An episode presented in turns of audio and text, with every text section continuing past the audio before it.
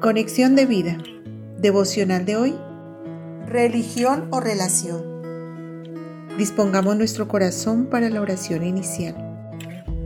Padre Celestial, no quiero basar mi experiencia contigo siguiendo religiones, sino experimentar realmente tu amor en mi vida, manteniendo una relación real, íntima y viva junto a ti y con tu palabra.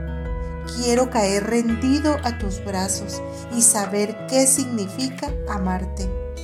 Amén. Ahora leamos la palabra de Dios. Efesios capítulo 1 versículos 5 al 7.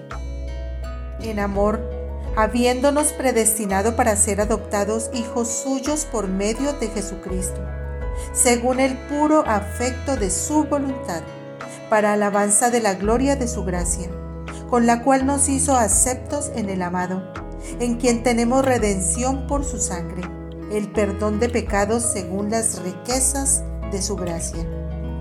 La reflexión de hoy nos dice, Muchas personas no disfrutan de su relación con Dios porque se pasan la vida intentando ser lo suficientemente buenos para merecer las bendiciones del Señor, tratando desesperadamente de seguir reglas y normas para sentir aceptación, perdón y amor. Es decir, en lugar de tener una verdadera relación con Dios, practican una vana religión. Comprender que nuestro Padre Dios nos amó con un amor tan insuperablemente grande como para enviar a su único Hijo Jesús, el sacrificio requerido para pagar nuestros pecados, a fin de presentarnos santos y sin mancha delante de Él, mediante su sangre y sin nosotros merecerlo. Esto nos debería llevar a la total humillación, entendiendo que el amor de Dios por nosotros no se basa en lo que hagamos o dejemos de hacer, sino en lo que Cristo ya hizo y por tanto lo único que se nos demanda es creer en su obra y aceptar lo que Él nos ha otorgado.